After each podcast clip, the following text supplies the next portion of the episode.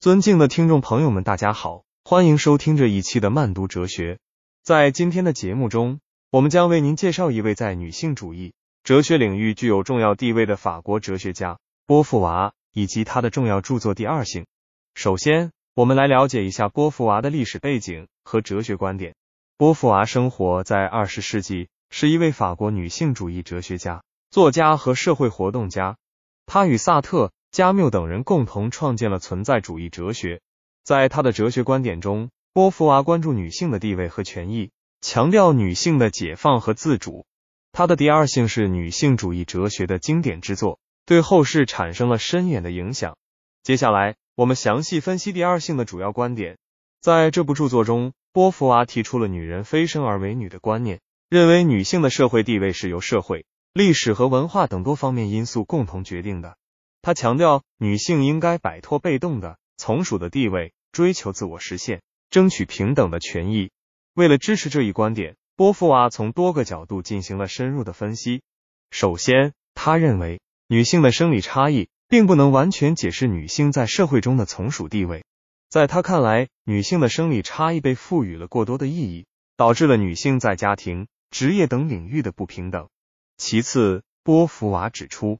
历史和文化传统也对女性的地位产生了负面影响，在许多社会和文化中，女性被视为男性的附属品，而非独立的个体。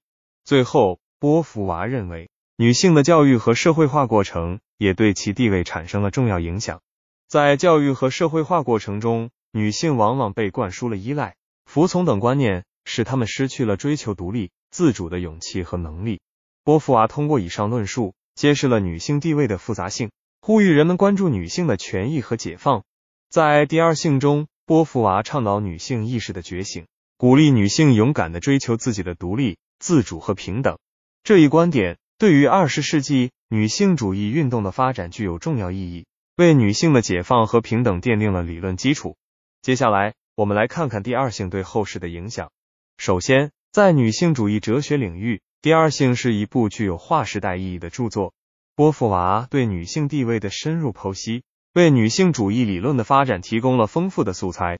许多后来的女性主义思想家，如贝蒂·弗里丹、盖尔·格里尔等，都受到了波伏娃的启发，进一步推动了女性主义理论的繁荣发展。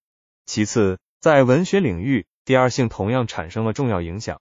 波伏娃通过对女性地位的分析，揭示了女性在文学作品中的刻板形象。他呼吁人们关注女性在文学中的真实呈现，鼓励女性作家勇敢的表达自己的独立意识，这对于推动女性文学的发展具有积极意义。现在，我们来用现代性的眼光对第二性进行批判性分析。首先，我们要认识到，第二性虽然是女性主义哲学的经典之作，但它并非没有缺点。例如，波伏娃在分析女性地位时，可能过于强调女性的被动性和从属地位。忽略了女性在历史和社会中的积极作用。此外，波伏娃的观点可能在某种程度上过于理想化，忽略了现实生活中的种种困难。尽管如此，第二性在女性主义哲学史上的地位和影响是不容忽视的。作为一部经典之作，它为我们理解女性地位和权益提供了宝贵的启示。在今天的社会中，我们仍需要借鉴波伏娃的观点，关注女性的权益。推动性别平等和社会进步。这一期的慢读哲学就到这里，我们下期再见。